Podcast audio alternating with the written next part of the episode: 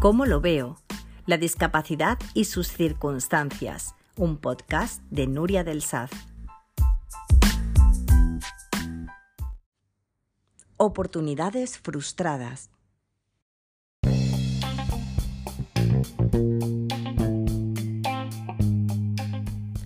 Cada vez me admiro más de esos artistas ciegos que triunfaron en el mundo de la música en décadas pasadas Stevie Wonder, José Feliciano, grandes figuras internacionales o estrellas nacionales como mi apreciado Serafín Zubiri.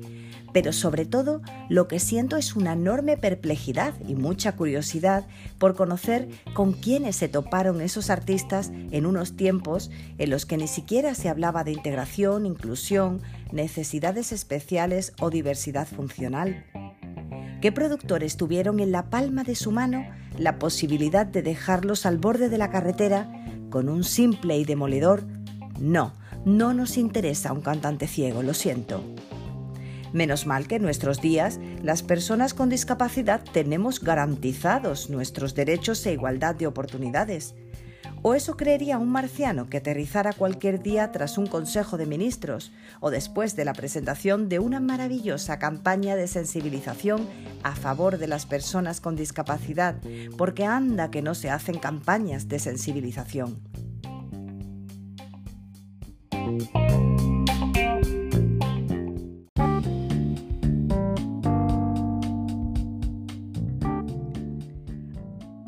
Andaba yo en estas cavilaciones cuando supe de Sara, una joven madrileña que trabaja como estenotipista subtitulando para sordos. Sara es ciega desde que, como dice ella, la fastidiaron en la incubadora, nació prematura. Una de sus pasiones es la música y canta. Lo hace desde los cuatro años. Lleva ya varios moviéndose por su cuenta, perfeccionándose y encontrando su estilo, luchando como cualquiera en el complicado mundo artístico. Pero experimentó un revés de los que duelen debido a la impotencia que te causa. Acudió a una audición en el Black Light Core que dirigía Rebecca Roth en Madrid y no la dejaron ni siquiera intentarlo porque no era el perfil adecuado, un vasto saco, este el del perfil adecuado, muy socorrido para no llamar a las cosas por su nombre. Porque espetarle a alguien que no puede hacer una prueba porque es ciego queda feo. Nada más entrar con su perro guía, escuchó comentarios tan desatinados como no voy a negarle una audición a nadie. Llegado su turno, Sara preguntó dónde tenía que cantar obvio que necesita que la ubiquen en un espacio nuevo. Como persona ciega, no puede ver cómo se desenvuelve el resto de aspirantes si cantan de pie o sentados, por ejemplo. Y la respuesta fue algo así como yo no voy a decirle a nadie cómo tiene que cantar. Nosotros aquí hacemos mucha actividad física. Vamos, que se fuera a paseo. Las personas ciegas nos guiamos con perro guía y bastón pero también podemos hacer ejercicio que conste y bailar y movernos en un escenario si tenemos el talento necesario. A Sara ni siquiera se le estaba dando la oportunidad de demostrar de lo que es capaz. Es lo que tienen los cantantes, que si no cantan, no se puede saber si lo hacen bien o mal. Y no es la primera vez que algo así le ocurre.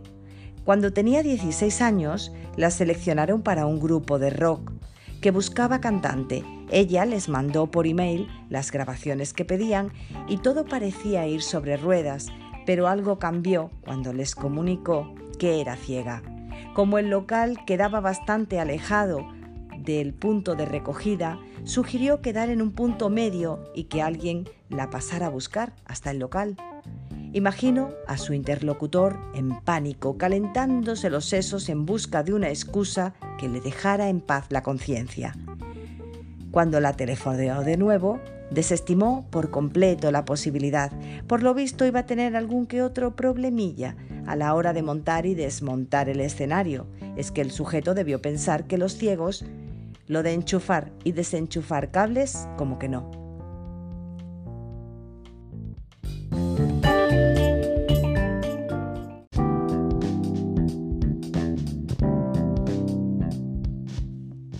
La discapacidad es una mera circunstancia, el talento no está ligado a ella, la falta de talento tampoco.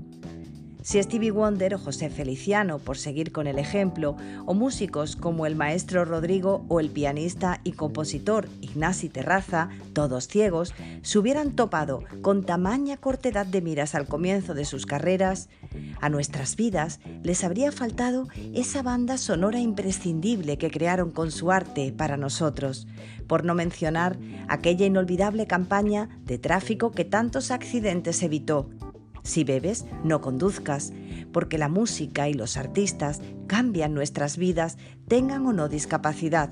Claro que hay quien ya va ciego sin haber bebido una sola gota y no ve más allá de sus narices.